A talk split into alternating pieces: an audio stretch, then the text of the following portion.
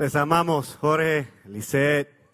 Les amamos mucho, mucho. No sabemos cómo un peruano puede estar con una eh, mexicana tan especial, pero la fe mueve montañas. Muy bien. No, pero lo más que me gusta de ese video, eh, por si no saben, Jorge y Lisette son nuestros líderes de la reunión, ¿verdad? Aquí en, mesa. Y lo, lo, más que me gusta, me gusta es que, al igual que la historia de ellos, este salón está lleno de historias que pueden impactar la vida de muchos. Así que nunca olvides eh, eh, lo que Dios está haciendo en tu vida, porque es una historia para marcar a alguien eh, en algún momento. Así que anímate y alégrate, porque el Señor está de tu lado y Él va a mostrarte cuánto te ama. Amén. Ya verán, ya verán, muchos milagros en la casa que hemos escuchado, estamos escuchando y seguiremos escuchando. Amén. Lo creemos juntos. Bueno, oramos para entonces seguir hacia adelante. ¿Sí? ¿Puedo orar con ustedes? Ok, gracias Señor.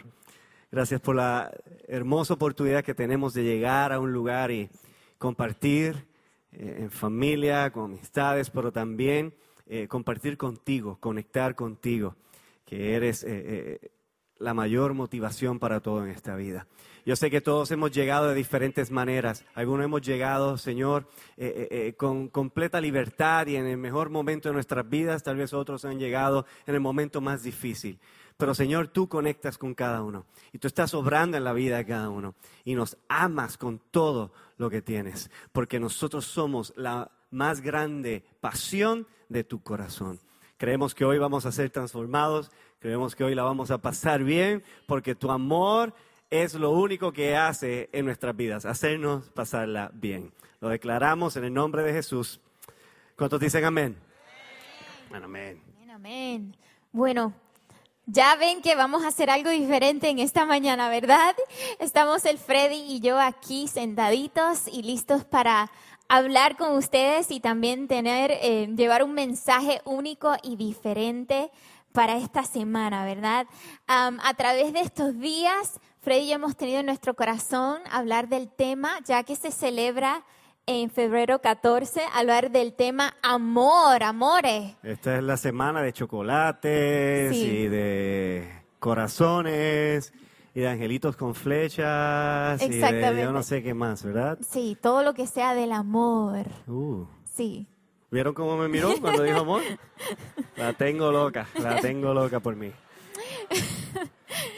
Sí, pero nuestro ADN, ¿verdad? Lo que corre por nuestra sangre aquí en Hillsong Church, nuestra iglesia, es amar a Dios, amar a las personas y amar la vida, disfrutar la vida que se nos ha dado, ¿verdad? Porque es un regalo del Señor. Y por eso hoy queremos cada día aprender más y reconocer ¿Qué habilidades, qué necesitamos para reconocer el amor de Dios en nuestras vidas y cómo aplicarlo a nuestras relaciones personales, ¿verdad? En, en, el diario vivir. Así que hoy vamos a estar hablando de eso y a veces yo creo que podemos tener una perspectiva de que no sabemos o no hemos sido enseñados a amar. No ha sido como una escuelita de amor. Bueno, tú dices, te amo, eso significa esto, o cuando tú abrazas, significa esto. No es como el uno, dos, tres, ¿verdad? No se nos enseñó o no se nos ha enseñado eh, intencionalmente qué es amar o cómo se ama, ¿verdad? Eh, así que yo quiero que Freddy nos hable un poquito de qué es eso de aprender a amar directamente o indirectamente. Bueno, yo creo que lo pusiste muy bien. Yo creo que no nos... Eh, podemos estar de acuerdo que no nos llevan de la mano en cómo amar. Es algo que es, eh, eh, lo vemos como un concepto dado en la vida. Eh, amar es esto, ¿verdad? Uno, uno llega a la vida y esto es lo que sucede. Por ejemplo, yo pienso en, en Isha, el proceso fue, la vi, la conocí, entablamos en una relación, entonces nos hicimos novios, después nos casamos, tuvimos hijos, ¿verdad? Tenemos dos hijas, Vamos a ver qué sucede de ahí adelante. Y salimos del hospital con nuestra bebé y llegamos a casa y dijimos, ahora vamos a ver cómo nos va. Y la mayoría yo creo que estamos así porque no nos llevan de la mano diciendo, cuando llegue este momento vas a hacer esto, cuando suceda esto vas a, vas a hacer esto, cuando te respondan así vas a hacer así y cuando llegue a esto vas a hacer esto. No nos enseñan intencionalmente a cómo amar.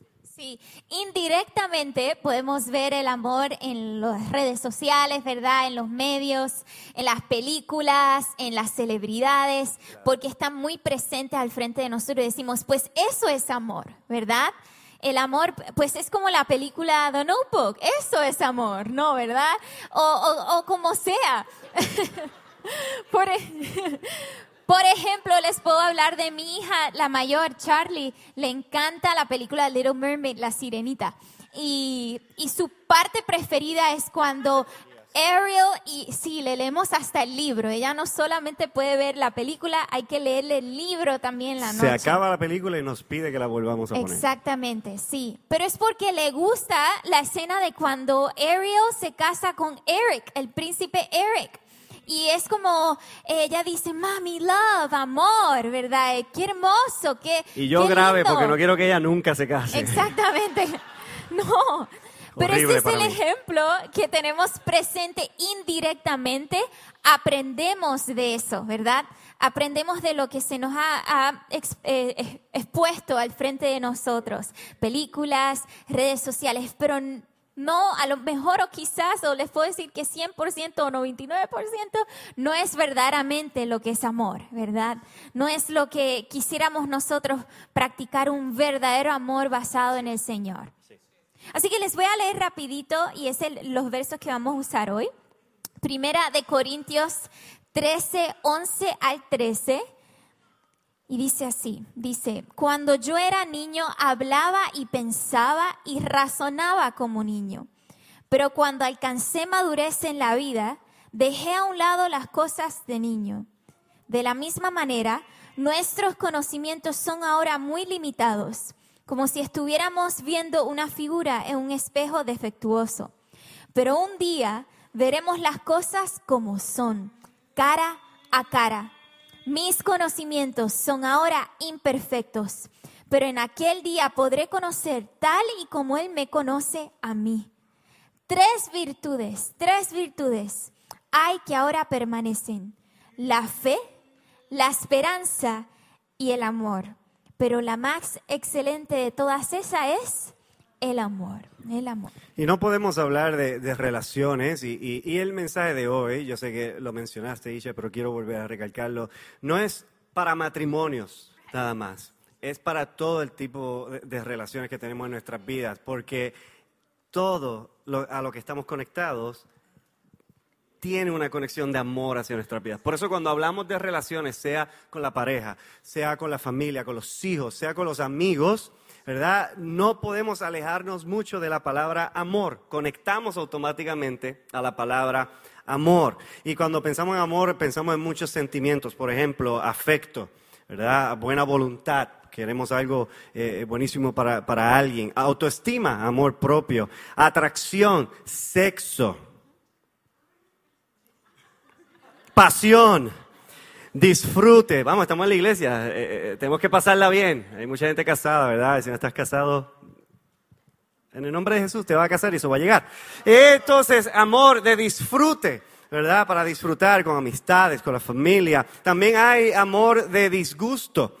Porque eh, yo he escuchado mucho a mis padres decir, por el amor de Dios, ¿verdad? Así que hay de disgusto también. Pero todos experimentamos este concepto del amor. 100% de las personas que están en este salón experimentan el concepto y la idea del amor, ¿verdad? Nadie se escapa de esto. Y hay dos tipos de amor, el amor saludable y el amor no muy saludable, ¿verdad? Y todos experimentamos esto. Pero lo, interesante es que ambos siguen siendo amor. El saludable y el nada saludable, de todos modos, es amor. ¿verdad? Y yo creo que las relaciones se disfrutan más cuando hay un amor saludable. Así es, así es. Muchas veces, por ejemplo, hablando de ese amor saludable y no saludable, a veces caemos en el lugar de, de un amor que es como si fuese automático, ¿verdad? Un amor en automático.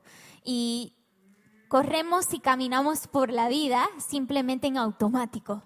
Decimos, sí, te abrazo, pero ¿dónde está el sentimiento? ¿En dónde está el diseño, verdad? Para todo, todo requiere, todo requiere un diseño, todo requiere un plan, todo en la vida requiere trabajo. Y yo creo que es algo que todos nos hemos fijado. No podemos correr y caminar y trabajar y seguir adelante sin hacer un plan o un diseño. Las relaciones requieren trabajo, el amor requiere trabajo, requiere un diseño. Yo recuerdo cuando Fred y yo nos casamos recién casaditos, em, teníamos una perspectiva hermosa del amor, ¿verdad?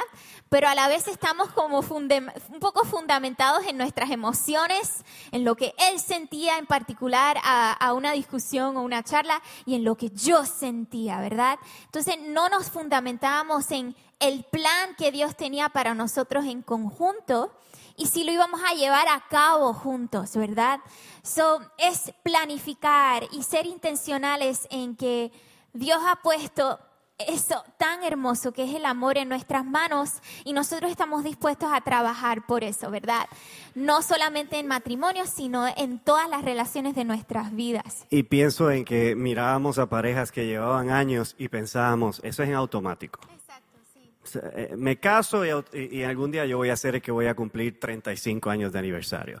Y, no es así, hay, que trabajar, hay que esforzarse, hay que mantenerlo. Sí, me encanta como hablaba Josué porque va a la par con el, los versos que estábamos leyendo sobre la madurez, ¿verdad? Y al principio lo decía, dice, cuando yo era niño hablaba y pensaba y razonaba como niño. Y yo les puedo decir que en esa etapa de nuestras vidas nosotros hablábamos, razonábamos, pensábamos, discutíamos como niños. Porque la realidad es que no nos habíamos enfocado en la madurez que Dios nos quería llevar. Iglesia, Dios te quiere llevar a esa madurez. Él quiere que tú reconozcas que Él ha puesto amor en tus manos. ¿Para qué? Para que puedas tener relaciones fructíferas y para que puedas tener relaciones que van la distancia. No se quedan por un tiempo, sino son años de relaciones, sea con un hermano, con una hermana, con tus padres, con tus hijos, eh, relaciones en donde pues tu hijo es un hijo pródigo, pero en el nombre de Jesús, a través del amor que tú le muestras, va a llegar a los pies de Jesús aún más. Amén. Relaciones enfocadas en el amor de Jesús. Y yo creo que nuestra iglesia no se vuelva indiferente. Gracias, Josué. Yo oro que nuestra iglesia no se acomode en un lugar donde somos indiferentes al amor que debemos tener unos, unos por otros. Porque ese es el mandato de Dios. Yo creo que ahora están despertando. Eh, eh, indiferencia es falta de amor y falta de atención. Y a veces lo vemos tanto. Se nos hace fácil mirar a una persona que nadie está conectando con ella, mirarle y decir, bueno, pues parece que es tímida y sigo hacia adelante.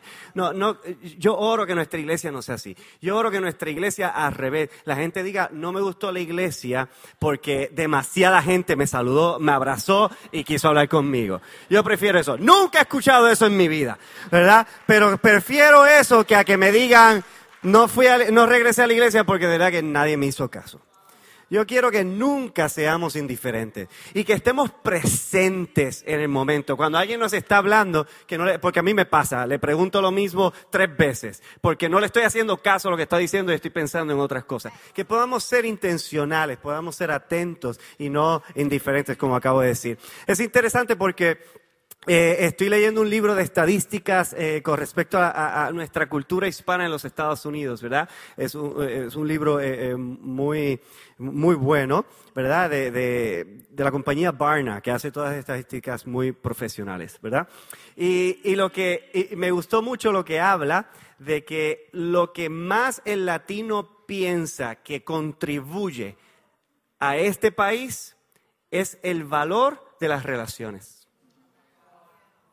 No es la ética de trabajo, no es la comida, no es la alegría, no, es el valor que le ponen a las relaciones. Eso es lo que el latino considera que es lo más que contribuye a este país. Y yo sé por qué lo piensan, porque muchos, yo he escuchado muchos latinos que dicen, Ay, que esos americanos son muy impersonales y muy fríos. Yo sé, pero va más allá de eso, ¿verdad? No se trata de sencillamente ser, eh, eh, hablar mucho y, y todos los días tenemos fiesta y todo. No, tiene que ver mucho más allá cuando pensamos que es la contribución que más alta damos a este país. Y yo creo que eso es exactamente lo que Dios quiere usar para transformar nuestra comunidad a un amor saludable. Eso es exactamente, si de verdad valorizamos la familia como decimos que la valorizamos, pues eso es exactamente lo que Dios quiere usar para transformar nuestra iglesia. Eso es lo que Dios quiere usar para transformar la juventud, los niños, los matrimonios. Eso es exactamente, si es lo fuerte nuestro, eso es lo que Dios quiere usar con más fortaleza. Así que yo creo que vale la pena romper, porque de la misma manera que digo una cosa, yo conozco, ¿verdad?, de lo que cogíamos, ¿verdad? Y, y, y, yo creo que debemos romper la manera sutil que a veces tenemos de despreciar. La manera sutil que a veces tenemos de herir. Llega el niño con, con, con notas no muy buenas de la escuela y no le hablamos de la manera que debemos. Le gritamos, le decimos cuánto ha fracasado, herimos, despreciamos. ¿verdad? Tenemos que romper con la manera sutil que tenemos de, paralizar a nuestros familiares, por ejemplo. Cuando digo paralizar, estoy hablando cuando no estamos dispuestos a decirles la verdad. Y vemos que la persona va hacia un camino que no debe ser y no estamos dispuestos a tomar decisiones difíciles. A veces el amor duele. Y a veces lo más conveniente es lo menos que la persona quiere escuchar. Y, yo creo que tenemos una manera bien sutil de decir, es que somos familia. Y pues, pues, no le quiero hablar así. Después termina la persona contra la pared. Y después decimos, le debía haber dicho algo, ¿verdad? esa manera, ¿verdad? También eh, eh, eh, sutil de paralizar, la manera de manipular, ¿verdad? Veo muchas personas haciendo culpables a sus amigos, ya no me das tiempo, haciéndolos culpables para que compartan más con, con la persona, ¿verdad? Y, y, todo ese tipo de cosas. Y eso se lo hacemos a las personas que amamos. Yo no quiero ni saber qué hacemos con las personas que no amamos. Así que la verdad es que el amor que no es saludable, tiene un sinónimo y es un amor dañino. Les voy a decir por qué. En el amor que no es saludable hay una sombra. Ahora mismo yo tengo una sombra a este lado. En la sombra del amor dañino hay algo que se está escondiendo que se llama abuso. Cuando un amor no es saludable, es abuso. Y tendemos a correr de esa palabra porque es incómoda y es difícil de aceptar. No, no, no, yo no he pasado por abuso y yo no soy abusador no lo aceptamos, pero la realidad es, como hablé hace un momento, es parte del amor. Porque el abuso es un amor no saludable. Y a veces no nos damos cuenta. ¿Están, ¿Están hasta ahí conmigo? Y tenemos que romper estas cosas porque la verdad es que Dios quiere que vivamos eh, eh, eh, no con cosas escondidas, sino con lo que está a la luz y en la libertad de Jesús, que es un amor saludable. Y todos recibimos y damos amor. Y son los dos tipos de amor lo que damos y recibimos. El bueno y el no muy bueno. Por eso es que se nos hace difícil aceptarlo, pero es la condición humana. Y Dios nos llama a, batallar eso. Eh, yo creo que también como, como, iglesia, como cultura latina, tenemos que batallar la mentalidad de buscar la cura antes de practicar la prevención. Wow, sí, sí, sí, sí, muy bueno, muy bueno, Love it, sí. ¿Verdad? Eh, el latino se le hace bien fácil. Vamos a resolver el problema en vez de prevenir el problema. Y yo creo que eso es importante que lo batallemos. Sí, curar en vez de curar, prevenir esa cura, ¿verdad? Y es increíble. Hay varios ejemplos en cuanto a eso, ¿verdad? En nuestras vidas, pero puedo pensar en uno. ¿Cuántos solteros y solteras están aquí? No tienen que levantar sus manos. Yo sé que no les quiero pasar vergüenza. Bueno, tal vez hay, tal vez hay un muchacho preguntándose, ¿será soltera esa muchacha? Ahora es el momento. Ahora es el momento. Sí. No lo quiero hacer sentir incómodos, no pero... Le, no le veo, no le veo sortija a ese muchacho. ¿Será, será, los solteros? A veces es el momento, aprovecha. Ayuda a los pastoras. Sí. Estos milenios necesitan ayuda. Bueno, les quiero dar un, animarles, ¿verdad? Y ayudarles en cuanto a eso, ¿verdad? Y muchas veces em, podemos, sin querer, solteros, solteras, hacerle la pregunta a esa persona que anhelas estar o, o te gusta, ¿verdad? Decirle, oye, vas a la iglesia. Y es la pregunta que casi siempre a través de los años y generaciones pensamos que tiene profundidad, tiene valor, ¿verdad? Pues va a la iglesia, pues significa que pues tiene una relación con Dios. Pero hoy quiero darte unos nuggetscitos en cuanto a eso. La realidad es que a veces y muchas veces el que hacerle la pregunta de que ir a la iglesia o que vaya a la iglesia no indica que tiene una relación profunda con Dios. ¿Ok? Y estamos en la iglesia ahora mismo, ¿verdad? No indica que esa persona anhela estar con Dios aún más, no indica que esa persona busca en profundidad a Dios, porque muchos podemos llegar a la iglesia y eh, marcar la casilla y decir, ya fui, ya marqué, pues ya, ya hice lo que tuve que hacer, pero a lo mejor está aquí, no estás ni escuchando, su espíritu no está aquí y está pensando en lo próximo, en que me quiero ir, ¿ok? So, la realidad es soltero, soltera. ¿por qué no prevenimos eso, verdad? ¿Por qué no hacemos preguntas a esa persona como, por ejemplo, oye, cuéntame de tu jornada con Jesús? O preguntas como, ¿qué estás haciendo Jesús en tu vida ahora mismo? ¿Verdad? O ¿cómo es tu relación con Jesús? Son preguntas que van más allá a escuchar y ver y, entender de que esa persona sí tiene una relación con Dios, ¿verdad? Más allá de un domingo. Y me encanta porque Pablo nos está hablando a la iglesia, a la iglesia de Corinto en esos tiempos, como si nos estuviese hablando a nosotros mismos ahora, ¿verdad? En el presente, en el 2020. Y dice así en 2 de Corintios 6, 14. Dice, ustedes no son iguales a los que no tienen fe en Cristo. Entonces no se junten con ellos. ¿Acaso hay algo en común entre la justicia y la injusticia? ¿Cómo puede estar la luz junto con la oscuridad? Básicamente lo que Pablo nos está diciendo es que no pongamos en peso o no eh, busquemos una relación basada en las mariposas, ¿verdad? Basado en esas emociones de mariposa, sino basado en la roca que es Jesús, amén. Amén. Y ese es quien es Dios en sus relaciones. Y quizás ahora mismo estás pensando, puede haber una pareja de años o una, una, una mujer o un hombre solito aquí diciendo, pero Isha, ¿qué estás diciendo? Mi esposo o mi esposa no quiere ni entrar por las puertas de esta iglesia. O mi esposo o mi esposa no quieren nada que ver con Dios o con Jesús no le interesa, ¿qué voy a hacer? Pues entonces no vengo a la iglesia. Entonces me estás diciendo que no pertenezco aquí. Y quiero parar ese pensamiento en seco, como dicen. Eso no es cierto. Eso no es lo que estoy diciendo. La palabra de Dios dice claramente que nosotros podemos ser luz para otros. Y tú, si tienes una pareja, y les puedo decir esto porque yo viví esto, mis padres vivieron esto. Mi mamá súper involucrada en la iglesia, mi papá no por mucho tiempo.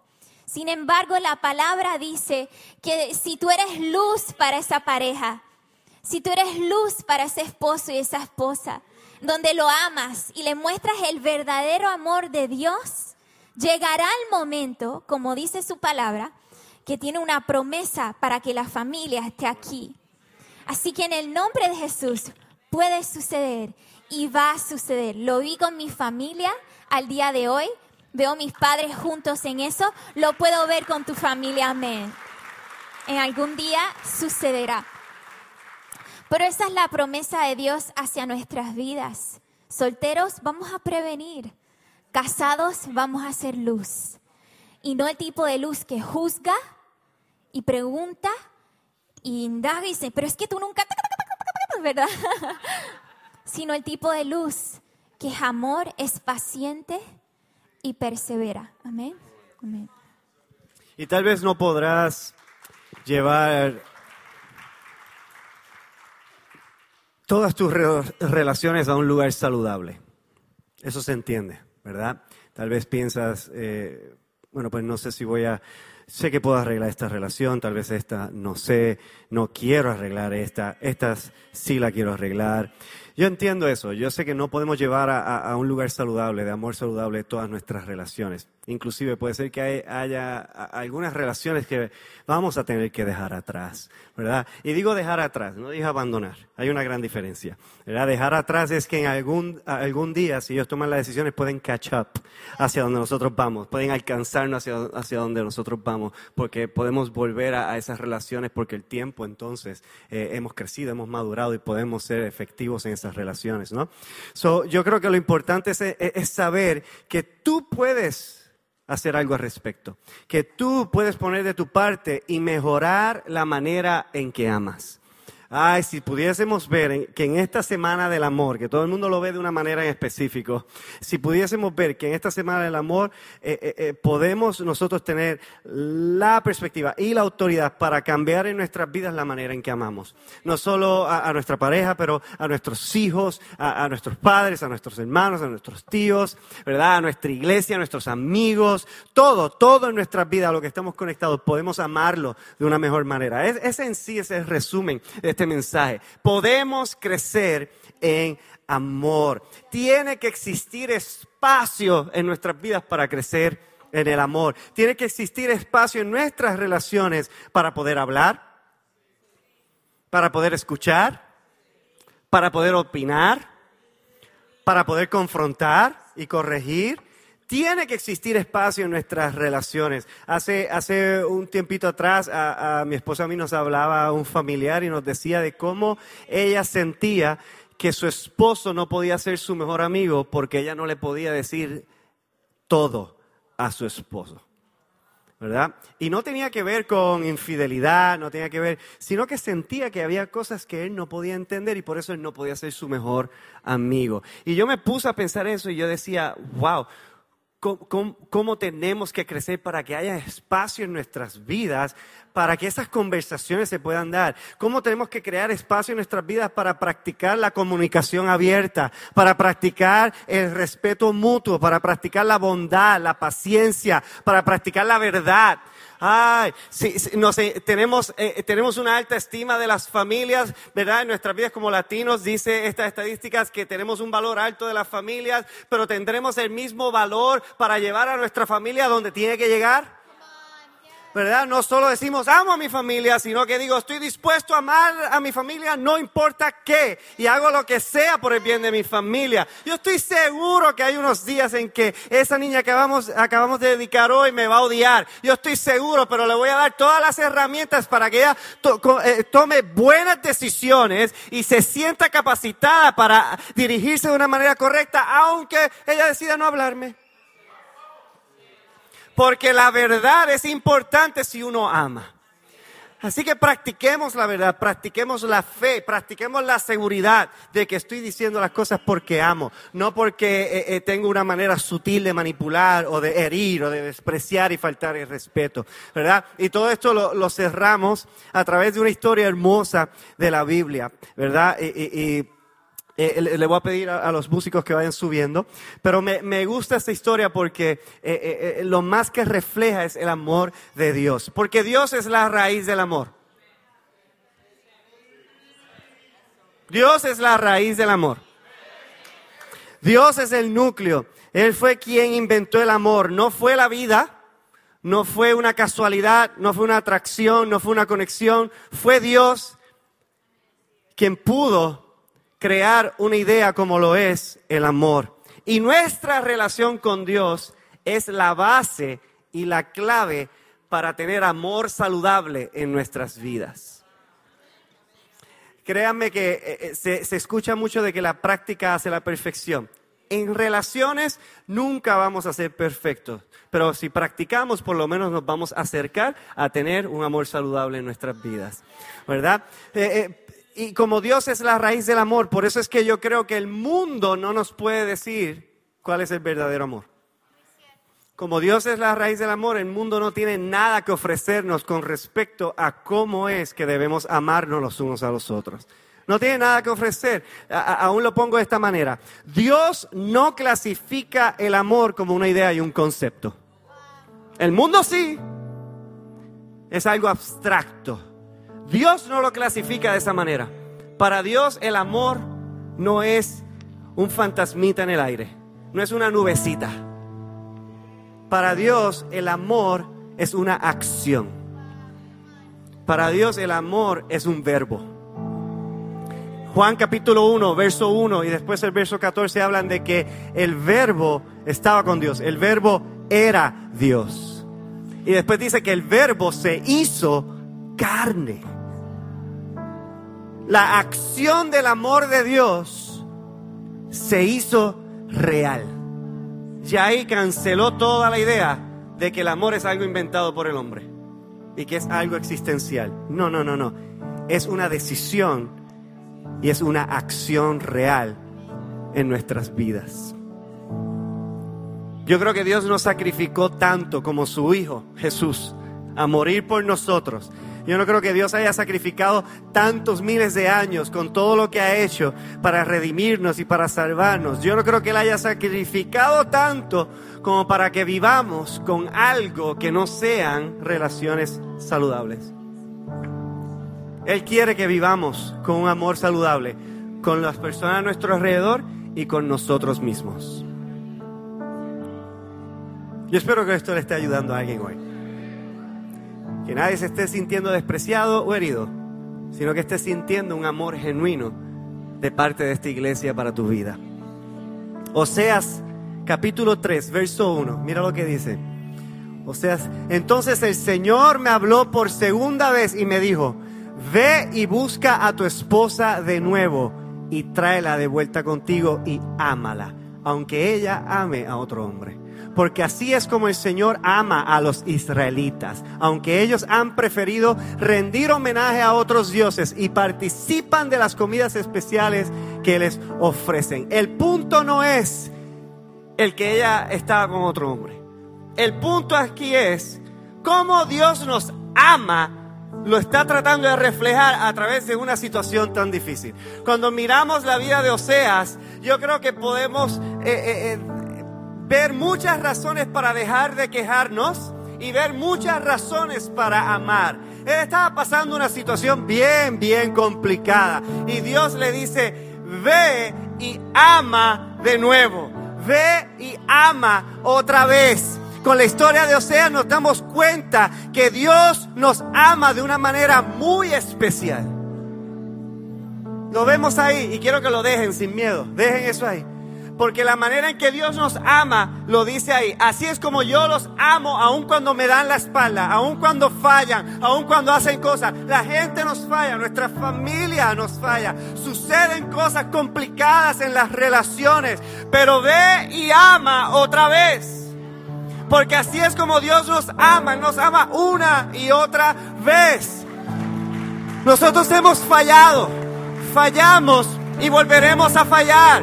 Y con todo eso, lo más interesante y lo más poderoso del mundo es saber que Dios estuvo dispuesto a entregar a Jesús por, por nuestra salvación y por nuestra vida, sabiendo que tú y yo íbamos a hacer todo lo que hemos hecho, sabiendo que vamos a hacer lo que vamos a hacer. Y de todos modos Dios dice, yo los amo tanto que una y otra vez regresaré a ellos, aun cuando se alejan de mí. Olvida tus errores del pasado. Olvida las cualidades que tal vez te faltan para aplicar todo esto que estamos hablando. Lo único que necesitas es a Jesús en tu vida, entrar en una relación con Él. Y yo sé que somos, somos humanos y cometemos errores. El otro día, ¿verdad? Eh, eh, estábamos en el carro y la chiquita tenía hambre y empezó a gritar como cualquier bebé grita cuando tiene hambre. Y de momento la grande empieza a patearme el asiento detrás de mí y empieza a gritar también porque quiere algo que no teníamos en el carro. Y de momento la madre también empieza a patearme la cara porque quiere otra cosa que yo no sé ni qué es lo que quiere. Y están todas gritando a la vez y, y yo me desesperé porque soy humano. Y grité y dije, ¡ya! Todo el mundo se cae a la boca y se ponen a dormir. Y unos segundos después, Charlie, mi hija de tres años, se le acerca a la mamá y le dice, mamá, papá no me ama. Y ahí yo aprendí. Yo dije, tengo que crear espacio para crecer. Detuve el carro y miré a mi hija y le dije, no, papá te ama. Y papá cometió un error. Y yo debo aprender a corregirla de una, mejor manera, con amor saludable. Lógicamente cuando llegamos a casa, me castigaron, me pusieron en timeout y me dieron pan pan con una correa. Pero por lo menos yo en mi casa voy a tener amor saludable. Pero eso me encanta en, en sí. La realidad es que a veces, y más hacia nuestros hijos y niños, a veces tenemos una perspectiva de que al ser padres y ser adultos y ellos ser niños, eh, nunca pedimos perdón a ellos. Es como que no se lo merecen. La realidad es que no. Muchas veces igual me desespero y llegamos al momento de decir, perdóname, Charlie, no te tenía que salir así, pero no lo vuelvas a hacer. O podemos pedir perdón a nuestros hijos también. Podemos ser humildes con nuestros hijos. Ama lo que rodea tu vida y no lo que quisieras que fuese tu vida. Ama las personas que están en tu vida y las que debe- deberíamos estar abiertos como iglesia a que lleguen. Y no a los que quisiéramos amar y cerrar el círculo por siempre. Ama lo que Dios ha puesto en tu vida. Ama las bendiciones que tienes a tu alrededor. Ama el propósito que tienes. Pero sobre todas las cosas, de la misma manera en que Dios te ama una y otra vez, ama una y otra vez. Y si se te hace muy difícil amar porque fue demasiado fuerte, pues perdona una y otra vez. Sana una y otra vez. Sueña una y otra vez. Eh, así quiero cerrar. Si te puedes poner de pie conmigo. Sueña una y otra vez. Confía una y otra vez. Alégrate una y otra vez. Habla una y otra vez. Y sobre todas las cosas, cree en que lo mejor está por venir. Una y otra vez. Gracias Señor. Gracias Señor porque podemos hablar de un tema tan poderoso. Porque ese tema, como lo es el amor, te refleja, te describe y nos conecta a ti. Yo declaro, Señor, que cada relación en este lugar aumenta con salud. Que el amor saludable es lo que reina en las vidas de cada familia aquí. Que el amor saludable es lo que reina en las amistades de cada persona aquí. Que el amor saludable es lo que domina en cada relación de nuestra iglesia. Que es el amor saludable que nos inspira a salir y alcanzar a otros. Que es el amor tuyo que nos lleva a amar una y otra vez y no olvidarnos de lo que tú has hecho ni nos olvidamos de lo que tú nos has llamado a hacer. Que ese nos inspira, que ese amor nos lleva a hacer más de lo que pensamos, que nos lleva a cambiar nuestra familia, a cambiar nuestras relaciones, a cambiar y transformar nuestra comunidad, nuestra ciudad, nuestro país. Declaramos, Señor, de que amamos todo lo que has puesto en nuestras vidas. Y hoy en fe declaramos que vamos a practicar todo lo que traerá un amor saludable en nuestras relaciones. Declaramos esto sobre cada una de nuestras vidas. Porque en este día sabemos que tú nos das la habilidad para abrirnos a una nueva manera de amar. Lo recibimos, nos conectamos a ti en el nombre de Jesús. Amén, amén, amén.